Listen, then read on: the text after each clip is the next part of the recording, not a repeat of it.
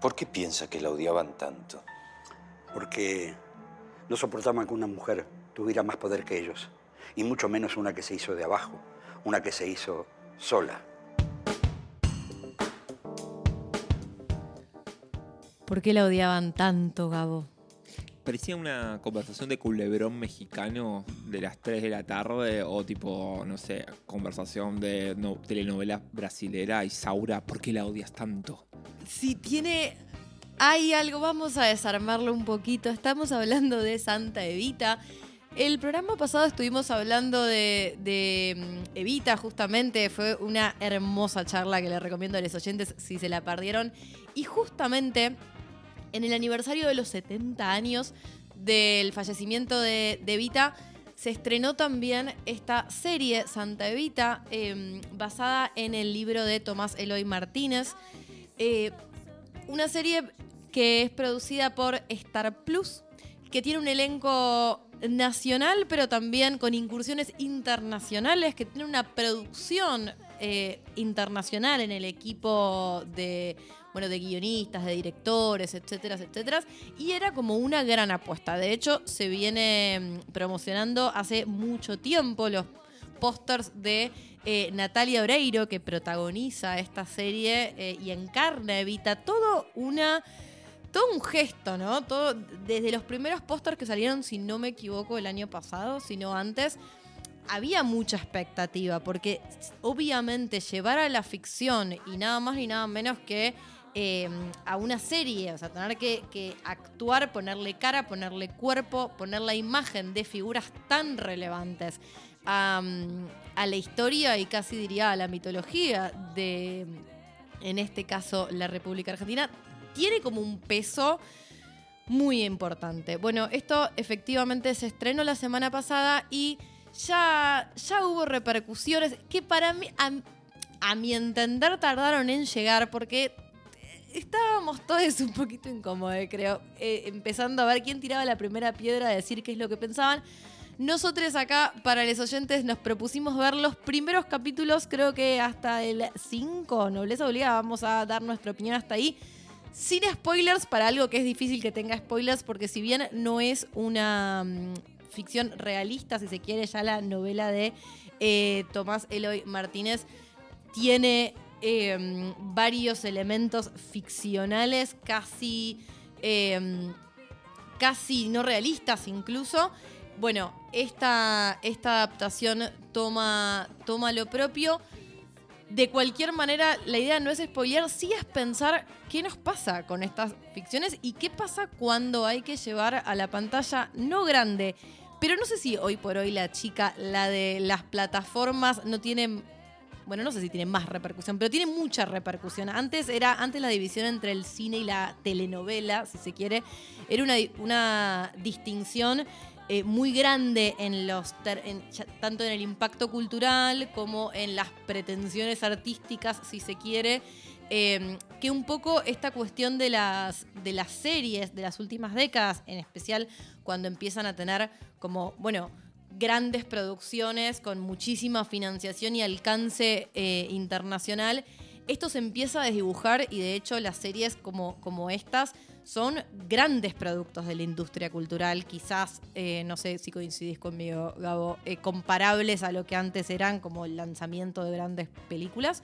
Em, bueno, ¿qué pasa cuando hay que llevar a ese registro eh, momentos de, la historia tan, tan difíciles de codificar a veces. Y en este caso, vamos a charlar un poco qué pasa con eso.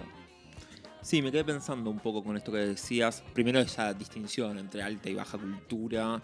Hoy en día es una distinción muy, muy difícil de hacer en términos de, bueno, dónde empieza la construcción artística realmente y cuando es un producto de masas pensado para, para su venta. Esa distinción me parece que en los últimos años con el ah. advenimiento de diferentes plataformas o, la forma de circulación de, la, de los consumos masivos va transformando esos contornos de manera más, más compleja. Y después que es, verdad que hay elementos o momentos históricos que son muy difíciles de narrar, de pensarlos directamente. Digo, y lo pensaba, por ejemplo, creo que lo charlábamos, ¿no?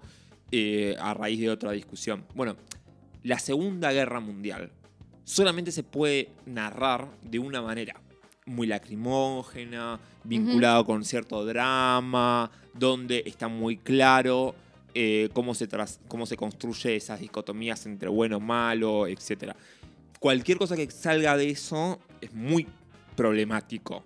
Aunque haya intentos, uno puede decir maravillosamente eh, el, gran, el gran dictador de Chaplin y de manera pésima algún que otro de, que se haya hecho. Bueno, con lo que pasó con Evita, particularmente con el cuerpo de Evita, con la figura de Evita, etc., bueno, pasa algo parecido. Obviamente, ya aterrizado dentro de un gran guion, por lo menos esto ya es una valoración mía, que es la novela de Tomás Eloy Martínez, a mí me parece una gran novela. Entiendo que algunos hicieron algunas críticas ahí que decían como que era baja literatura o algo por el estilo, no lo sé, a mí me parece una gran novela, recomiendo mucho leerla.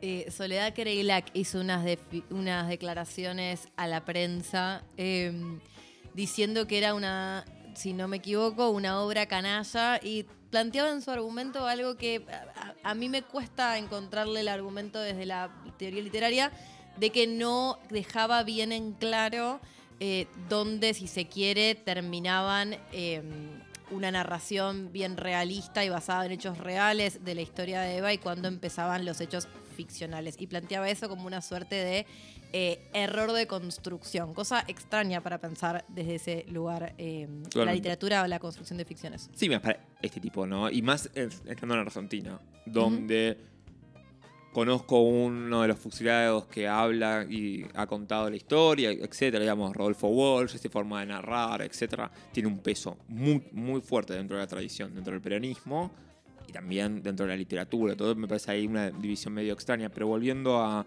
a yo lo primero que diría lo primero, y sé que soy una ortiva diciendo esto, pero así a más no poder, es que todo bien, pero no puede ser que sea Disney la que produzca una narración ficcional sobre Evita. O sea, me parece que ya de, del vamos, no sé, o sea, me parece medio extraño. Yo entiendo que de donde venga la carasca, viene la carasca, y si vos podés hacerlo, hacelo y sacarle los calzoncillos si podés hasta a Walt Disney, está bien pero me parece que hay algo ahí que es medio extraño, incluso para pensar cómo, cómo circula cierta, cierta tradición que se reclama popular. Y ahí hay un elemento que no me parece que no, pasaría tan por, por alto. Que Disney haga algo con Evita, a mí me suena muy, muy pastiche, muy, muy posmo, para decirlo en, otro, en otros términos. Lo cual puede estar buenísimo, a mí particularmente los primeros capítulos me parecieron bastante mediocres. Y ahí entra con el segundo elemento que vos decías, ese silencio ensordecedor en las redes sociales, donde todos tiran las primeras piedras, muy de cultura progresista. Mm. Mm, mirá si está mal decir algo en contra de la serie de Vita, a ver si quedo como un derechoso y me censuran. De hecho, igual no voy a hablar por Twitter Argentina porque no lo estuve siguiendo eh, con tanta asiduidad. Sí los comentarios que vi se posicionaban eh, bastante cómodamente porque encontraron la crítica por el lado de defender a Evita, de alguna manera. Un poco, si se quiere, en la línea también del comentario que hacía eh, sobre, sobre la obra. Yo pensaba con lo que decías, em, arrancamos con este audio, ¿no? que me parecía muy eh, sintomático porque es el momento casi más culebrón que tiene la serie de... Sí, culebrón aparte feminista, siglo XXI, revolución de las hijas. O sea, está hecho como... ¿Por qué la odian tanto? Em, bueno, esa cosa así como un poco acartonada donde pareciera que cuando se llega... Nos vamos a meter quizás después un poquito más en detalle en qué, es lo que pasa con esta, con esta serie.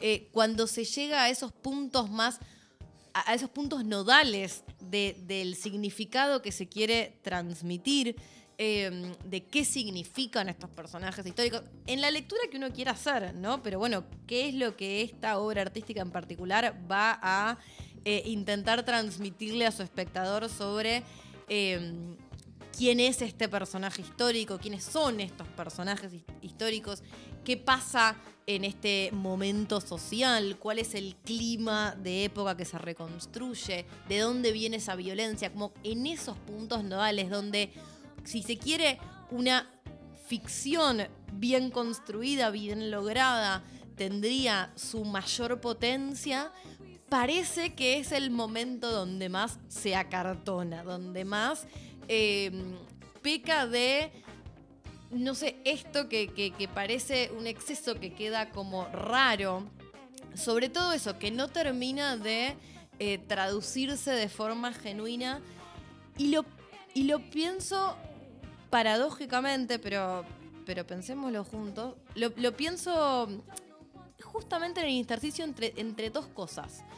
Si no tiene que ver, por un lado, con lo que decías vos recién, con esta, este carácter de producción interna- internacional y de ficción para exportar al personaje de Vita, personaje que ya fue de hecho exportado eh, con mucho éxito y, es la, la, mm, una de las cuestiones que han hecho del personaje de Eva Perón, más allá de su personaje político, un personaje como conocido eh, en Broadway, por ejemplo.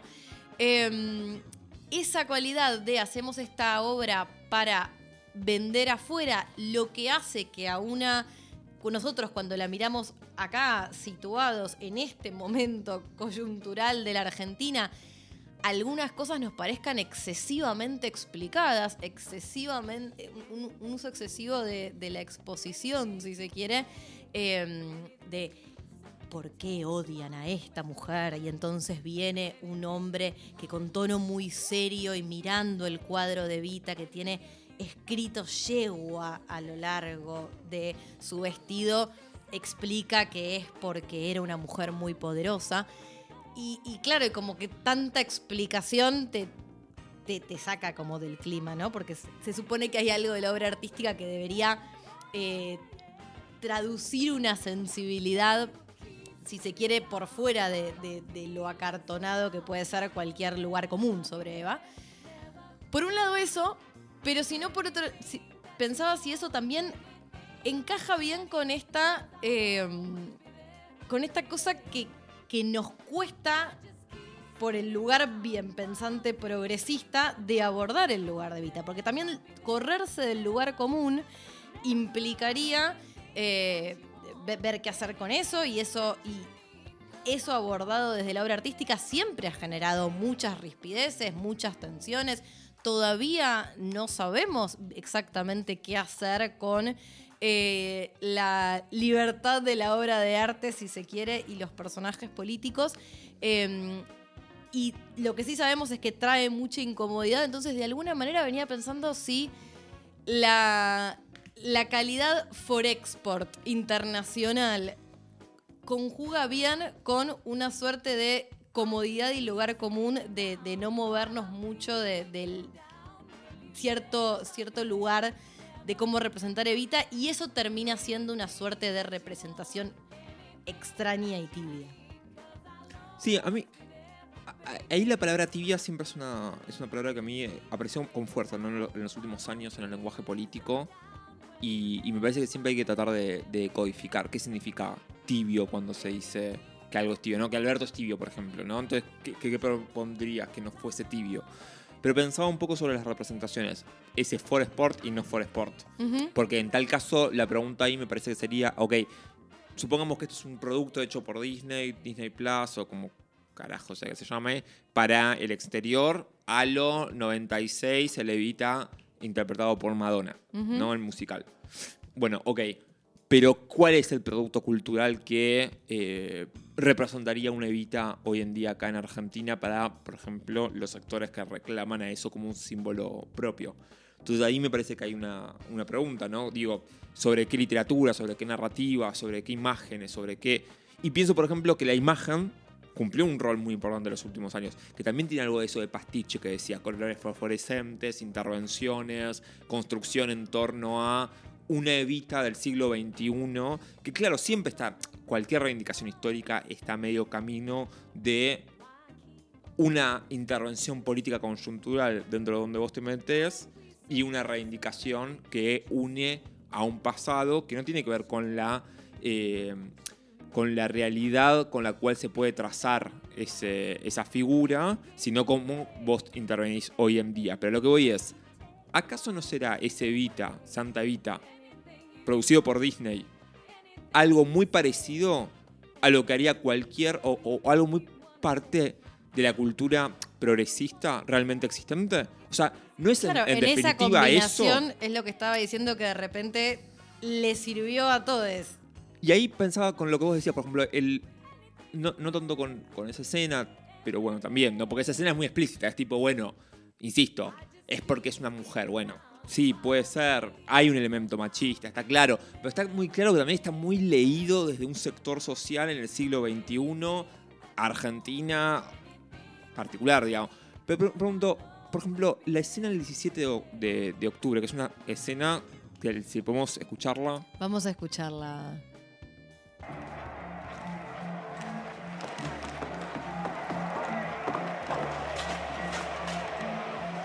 ¿Qué carajo pasa afuera, teniente coronel? Hay gente, mi coronel. Se filtró la noticia de la renuncia. Sáquelos, ¿qué espera? Esto no es un circo.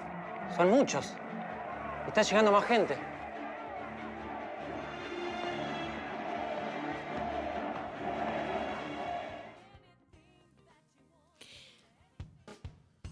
Yo me imagino artistas durante décadas que han pasado y que seguirán pasando, que quieran de alguna manera plasmar eh, la irrupción popular que significó el 17 de octubre en, en la multiplicidad de lecturas que eso pueda que- que eso pueda tener y alguien que decidió plasmarlo con son muchos Sí, sí, para mí es una escena, no sé, e- e- es impresionante en todo sentido, pero justamente a eso iba. Esta escena surge en el mismo momento donde se está discutiendo, no en la derecha, sino en Argentina, en muchos sectores, che, no hay que hacerle el juego a la derecha movilizando hacia los sectores populares o algo por el estilo, los movimientos sociales. Che, todo bien, pero está bien igual que eh, los planes, etcétera, lo manejan, no sé, los intendentes o lo que fuese.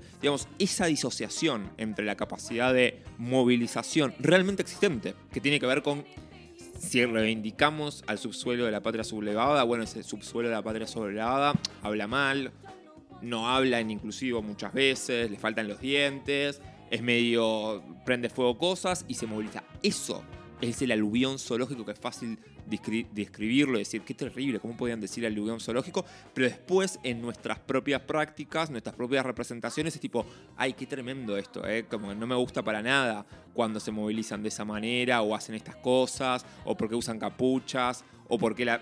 No, hay, hay algún elemento ahí que no se termina de desarmar. Siempre se idealiza lo popular desde un lugar muy clase mediero, muy impoluta, pero cuando se choca efectivamente esa irrupción popular, bueno, ahí incomoda, incomoda mucho al, al bien pensante que come con tenedor y cuchillo. Y ahí me parece que hay un elemento. De hecho, es una escena que no se la muestra. Todo lo que pasa el 17 de octubre pasa en el Palacio, que es las narraciones que hacemos sobre la política en general. Todo lo que pasa de la política pasa en el Palacio, pasa en entre los pasillos quienes discuten entre cuál o, cuál personaje y ese sujeto real, colectivo, que fue el obrero, la obrera del 17 de octubre, queda en un completo segundo lugar. La historia la vuelven a ser grandes personalidades y no la irrupción plebeya de, eh, de las masas. Y ahí, con esto termino, pero me acordaba ¿no? de los escritos de Eisenstein o de Bertov sobre el cine, sobre el cine soviético, y esta idea de que, bueno, en las películas que querían construir para un nuevo cine, para una nuevo, una nueva, un nuevo arte, para una nueva era después de la Revolución de Octubre, planteaban, bueno, necesitamos que no haya personajes principales, que los personajes sean siempre las masas. Algo que a nosotros digamos, no- nos rompe siempre cualquier tipo de, de- de esquema. Pero digo, más allá de lo acertado o no acertado, me parece que ahí hay una búsqueda. Hay una búsqueda que me parece que es interesante, eh, que escapa a esas narraciones que hacemos muchas veces de estos acontecimientos y muy, insisto con esto, a mí lo que se me viene es esa idea pastiche, esa forma de reivindicación. Hay una discusión sin dudas que a mí me parece muy interesante de retomar y que sobre todo me parece importante usar estos momentos, estas ficciones que circulan para dar esta discusión y mirarlos desde esta óptica más allá de eh, cuán lograda o no está, por ejemplo, la actuación de Natalia Oreiro, en la que no me voy a meter porque a Nati la amamos. Eh, cierro paréntesis. Hay algo en torno a cuál es la potencialidad de la ficción, por ejemplo, en este vehículo que es hoy las series en, en plataforma y la, el doble juego que puede tener eso, esto ya lo dijimos alguna vez, ¿no? Una, por un lado, una, poten- una potencia muy grande de una plataforma que implica, bueno, una recepción masiva eh, y de, de amplio alcance. Yo no sé cómo se puede, cuáles son los números, por ejemplo, de visualizaciones de este tipo de series frente a lo que han sido en otras épocas eh, películas sobre eh, momentos que pudiéramos comparar, películas de historia argentina, etcétera. Pero es sin duda una forma de ficción que tiene un alcance muy grande, incluso que puede tener eh, un alcance internacional de forma bastante inmediata y que como ficción tiene de, de alguna manera la potencia de poder poner la lupa, iluminar y traer una sensibilidad que rescate justamente esos espacios que de repente quedan por fuera del sentido común cristalizado sobre, en este caso hablo de un hecho histórico porque estamos hablando de una serie que recupera personajes y hechos históricos más allá de la, después la ficcionalización que pueda tener. Eh, pero que recupere eso, ¿no? ¿Qué potencia tendría, por ejemplo, pensar una serie eh, que ponga en ese primer lugar o que vuelva a recuperar el significado, la necesidad y la sensación de ese 17 de octubre, por ejemplo? O una ficción eh, que retome eh, esos momentos de la historia con algo así como, ¿te acordás lo, lo que hablábamos sobre mm, el, el documental de los asesinatos de Darío y de Maxi, ¿no? Recuperar ese momento político y, ese pulso social de lo que estaba sucediendo en las calles en ese momento. Yo creo que las ficciones y las series tienen la potencialidad de generar eso. Ahora, obviamente, eso está indisolublemente eh, reñido con eh, la industria cultural que la generan, el, el mercado detrás de eso, el público que va a lograr. Y yo creo que la industria cultural siempre tiene como esa, esa doble valencia en la que un poco eh, se, se juegan estas obras y lo mismo podríamos decir, por ejemplo, del cine y demás, obras de arte que implican como un nivel de financiación muy grande eh, y que pertenecen a lo que tradicionalmente se llama la industria cultural. En, en ese juego de cuáles son las ficciones que construimos, me parece interesante pensar estas series que, se conjugan y hacernos la pregunta de si podemos tener es- series que, recuperen estos momentos con esa otra sensibilidad, una sensibilidad que nos permite, por ejemplo, pensar alguna de las cosas que charlábamos en el bloque anterior y que convoquen al espectador a sentir eso, que esa es la pregunta sobre el, el rol del arte dentro de la lucha social que ha sido muy importante en las reflexiones políticas de algún otro tiempo y que ahora está como un poco dejada de lado, pero queremos traer todo el tiempo. Eh, sí creo que hay algo ahí en torno a, no sé si va a suceder a través de, de Netflix, y no sé si va a suceder a través de, de Star Plus, y no sé si tenemos que encontrar algunos otros huecos y guiños desde donde pensar eh, estas producciones. Para, mm, ya que yo sé que estás muy comprometido con la, con la producción, la próxima producción de Star Plus. No sé si, esto vos ya lo sabías, pero no sé si lo tenés en el registro, que también está anunciada para este año, aunque no tiene fecha de estreno, también producida por Star Plus o Disney, diciembre de 2001. Diciembre del 2001. que Diciembre de 2001 va a ser una próxima serie de televisión web, también eh, producida por Star Plus, y está ¿Y- y anunciada para este año. sabes? Ya te lo busco.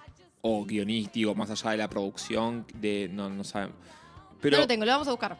No, bueno, mira, eh, sí, yo estoy muy comprometido con lo que sacan esas cosas, evidentemente. Eh, no, pero me quedé pensando sobre la relación cine. ah, Otro día podríamos pensarlo, ¿no? Y traer a alguien que, que investigue, vea. Pero pensaba, por ejemplo, y recomiendo de paso, ¿no? Las películas de Octavio Argentino con Pino Solana, ¿no? La Hora de los Hornos. eh, este ma- maravilloso eh, película del 71, La actualización política y doctrinaria para la toma del poder. Nombrazo, ¿no? Es- Ujú. Imagínense 71, tener, no sé, 20 años, cómo no te hace montonero, ¿no? Pero digo, son todas películas, o Resistir, por ejemplo, de Jorge Cedrón, o el peronismo de base y sus articulaciones en el cine, que siempre tuvieron una fuerte impronta de mostrar a las masas. Insisto, o sea, cualquiera de estas películas tiene grandes escenas de, eh, no sé, ya sea el 17 de octubre o el entierro de Vita o, o cosas por el estilo, ¿no? O sea, las masas son un protagonista. No es algo que está por fuera de esa narrativa. Y me parece que eso es, insisto, me parece que es algo importante para pensar la subjetividad de un momento histórico. Porque el arte de alguna manera siempre refleja, de manera distorsionada, pero refleja cierto, cierta subjetividad social, cierto estado de ánimo, cierta capacidad de imaginar en un momento históricamente situado. Entonces me preguntaba sobre, sobre esta figura, sobre esta cinematografía tan centrada en, en individuos y pensaba, me pongo un poco ñoño, perdón, pero pensaba en el texto este famosísimo, hartamente citado, de la obra de arte en, su, en la época de la reproducción, reproductividad técnica, perdón, donde Walter Benjamin habla un poco del Star System y cómo él identifica ahí un problema, que depositemos el cariño, las ganas de ser, la proyección, nuestros sueños, nuestros anhelos en ese Star System de gente muy bella, que fuma eh, cigarrillos importados, se viste con ropa importada y cosas por el estilo. Y, y un poco como en esa función de, bueno, cómo se representa lo popular, siempre también desde la óptica o mediado por la mirada del el deseo muy de, justamente, de, de farándula, de eh, lo lindo, lo popular, siempre desde ese lugar, ¿no? En las novelas es, ter- es terrible eso, pero bueno, uno podría esperar que si es una especie de, de reivindicación de, de Evita, bueno, haya alguna problematización por lo menos sobre esa cuestión. Insisto, creo que ahí hay algo, porque toda estética conlleva una ética, y una ética siempre lle- conlleva una elección estratégica, ¿no? En un sentido espinociano, sobre la capacidad que tenemos de accionar en el mundo. Entonces, no es una cuestión menor qué deseamos, a quién deseamos, cómo lo deseamos, dónde depositamos esas imágenes. Y me parece que ahí hay algo para pensar cómo se reconfigura la, la identi- las identidades o las narrativas que, estamos construyendo, pretendidamente populares, pero muchas veces muy por fuera de bancarnos representar lo popular realmente. Bueno, vos pensabas en la representación que se construye a través de estas ficciones, es decir, cuál sería, si se quiere, el, el sistema de personajes que se arma, si se puede pensar... eh, antes, antes dijiste esto, ¿no? Si, si tenemos que pensar ficciones donde el pueblo, el pueblo, las masas, dijiste, las masas sean los protagonistas. Eh, Las masas estoy más marxista, el pueblo sí estoy más nacional Bueno, popular, pero digo, en por ahí. alguno de esos dos, eh, en alguno de esos dos, que sería como pensar justamente cuál es la representación que se construye a partir de, de una obra de arte y cómo efectivamente repensar esa representación implica como pensar en una obra de arte diferente. Yo estaba pensando justamente en, si se quiere, la condición de producción de esa obra de arte y eh, de qué manera tenemos que pensar en una posibilidad, porque por ejemplo nombrabas antes el, cine de Pino Solanas, en una forma artística, en este caso pensando en el cine o en las series de televisión, eh, detrás de la cual opere esta pregunta por eh, la, función la función y la intervención que como dispositivo artístico va a tener en su público, para qué se producen este- estas ficciones, para qué, para quiénes y para representar qué, digamos, em, circulan estas obras de arte y son deseables de ser producidas, mientras la respuesta a eso siempre tenga que ver con producir una suerte de un, dispositivo fácilmente consumible, fácilmente vendible tanto hacia adentro como hacia afuera, porque en general, eh, y esa es la gran tensión de la industria cultural, lo que vende más fácil es lo que genera menores niveles de contradicción, muchas veces dicho de forma muy, muy simplificada. Eh, mientras sean esas racionalidades las que operan detrás de la producción de este tipo de ficciones, obviamente si se quiere, es más producto de una industria cultural, menos obra artística. Si encontramos formas de producción de, de estas obras que potencie esa pregunta por el para qué, entonces quizás tengamos eh, dispositivos artísticos que, que generen realmente, que traduzcan esta sensibilidad, eh, que, produzca un significado nuevo. Sí, indudablemente, ¿no? La forma de producción va siempre a determinar la- el contenido artístico. Ahora, me parece que también hay una cuestión ahí, que es que sin quitar eso, que tiene que estar presente todo el tiempo, también es cierto que el objetivo de cualquiera de estas empresas es vender. Y de alguna manera siempre también hay una, por así decirlo, demanda que permite que algo sea vendible o no sea vendible, ¿no? Dicho de otra manera, el gran debate sobre, por ejemplo, la hegemonía en el campo cultural. ¿Por qué hay algo que en un momento se demanda y se quiere ver y hay otras cosas que en otros momentos no tanto? Pongo un ejemplo, una gran serie argentina que justamente por haber llegado a Netflix el año pasado o el anterior, no me acuerdo, eh, generó de nuevo así un, un revuelo que era Ocupas.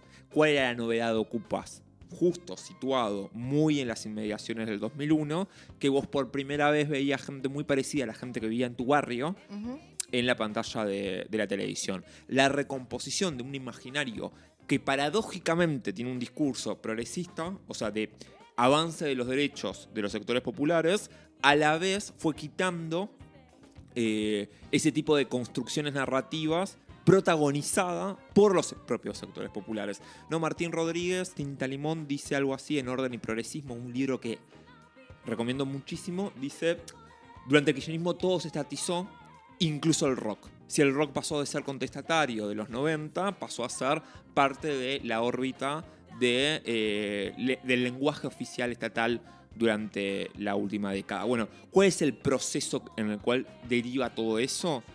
Yo creo que sí, y que comparte con cierto ciclo internacional, evidentemente, creo que genera cierto, por algún lado, lo políticamente correcto y decible, que es lo bueno, lo otro que es correr del medio eh, las representaciones de la intervención directa de, la- de las masas, de- los sectores populares, y pensar como analogía, casi como hipótesis de trabajo, pensar con Don't Look Up, por ejemplo.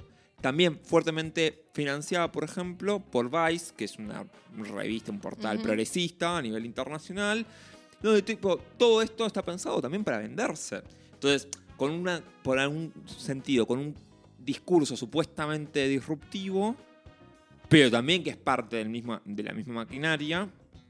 eh, entonces, yo creo que ahí no es excusa necesariamente, no digo que vos hayas dicho eso, pero digo, no es excusa necesariamente que sea desde el riñón de las grandes producciones o algo por el estilo. Sí me parece que hay algo ahí que podemos indagar cierto espíritu de, de época, de una sociedad cada vez más, una sociedad cada vez más del espectáculo, digamos, donde incluso eso, la voluntad del discurso supuestamente plebeyo es dentro de una representación. Nunca es que los sectores populares estén ahí en escena, como insisto, sí existió en otros momentos. Y me parece que eso es importante para que no me corran con, bueno, no, bueno, pero es una película. Claro, pero también hubo momentos donde el cine, el nuevo cine argentino, a fines de los 90, principios de los 2000, donde el cine sí representaba o mostraba más desencarnadamente a esos sectores marginalizados. Acá hay un- una operación que es simétricamente inversa. Tal punto que el hecho fundante del peronismo no aparece en la serie. Se pasa todo desde un living que ni siquiera miramos por la ventana. Es una discusión que vamos a seguir teniendo porque nos encanta, no por nada le dedicamos siempre un, ratito de densa a pensar justamente cuál es el lugar, cuál es la función y para qué seguimos pensando las obras de arte en, todo este caos que es la realidad que nos eh, atraviesa. Y con esto nos vamos a un tema ya casi, casi que está terminando el densa de hoy.